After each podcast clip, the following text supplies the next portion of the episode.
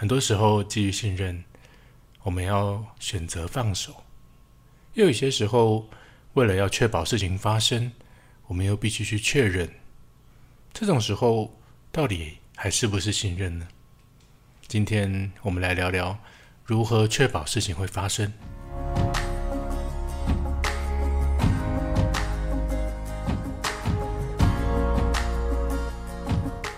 欢迎收听《战国理论》，我是小峰。这里这个看似在说心理，实际上在说生活哲学的节目。记得在 EP 十一的时候，我们说赌性坚强，最后说了一个小故事。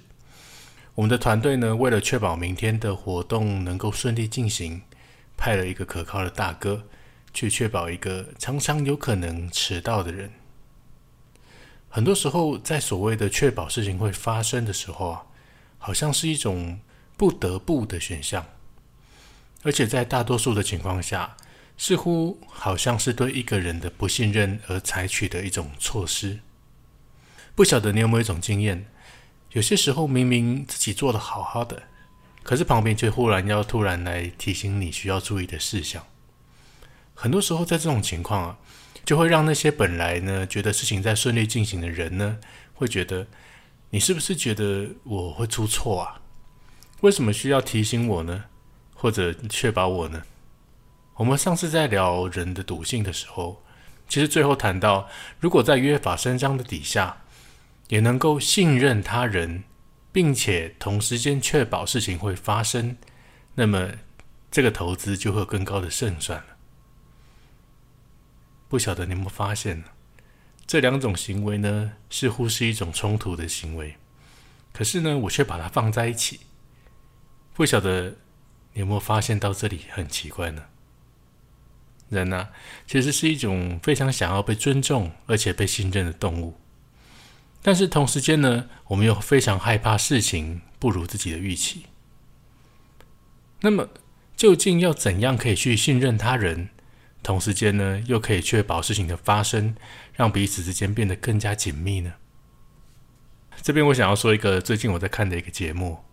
虽然 虽然最近花边新闻蛮多的，但是如果以今天要讲的主题啊，我觉得我想其实应该是非常的适合。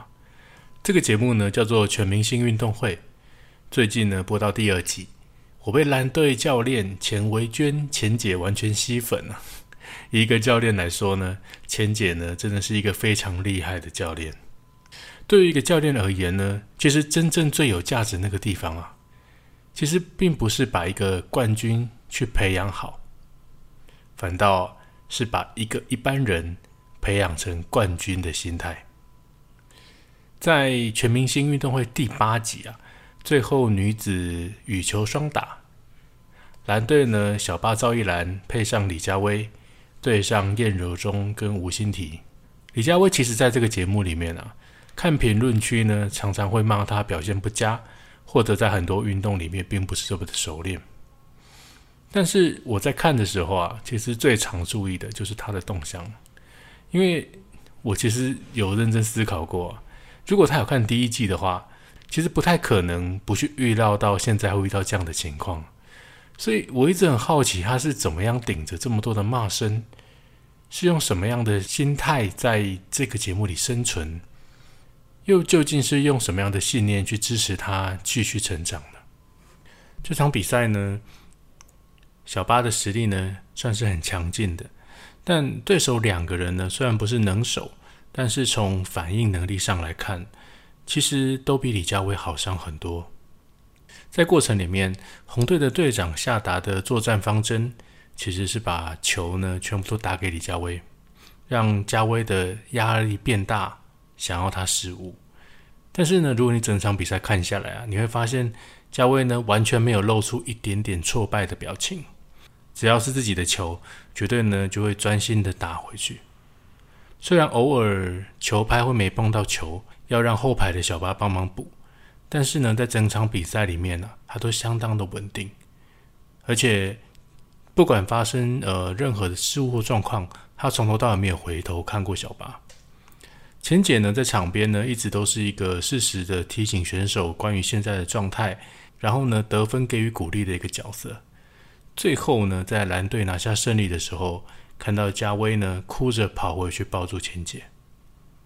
在小巴的专访里面啊，小巴说：“我就是想办法让他安心，相信他，并且跟他说，无论如何我都在你后面。”坦白说呢，这场比赛论能力而言啊，以我个人的观点，在身体素质跟反应能力啊，其实应该是红队远胜于蓝队。又加上小巴呢，一只手是一只手指是受伤的，所以。原理上呢，他们的熟练度呢，或者他们练习的时间，照理来讲应该都没有差非常的多。虽然说小巴本来有打比赛经验了，但其实整个比赛你看下来，你会发现蓝队的稳定发挥，确实呢在气势上影响到红队。这边说回关于信任跟确保这两个看似冲突的状态，你会发现其实所谓的信任，其实并不是毫无理由的去信任他人。而是对于他人真实状况而产生的信任。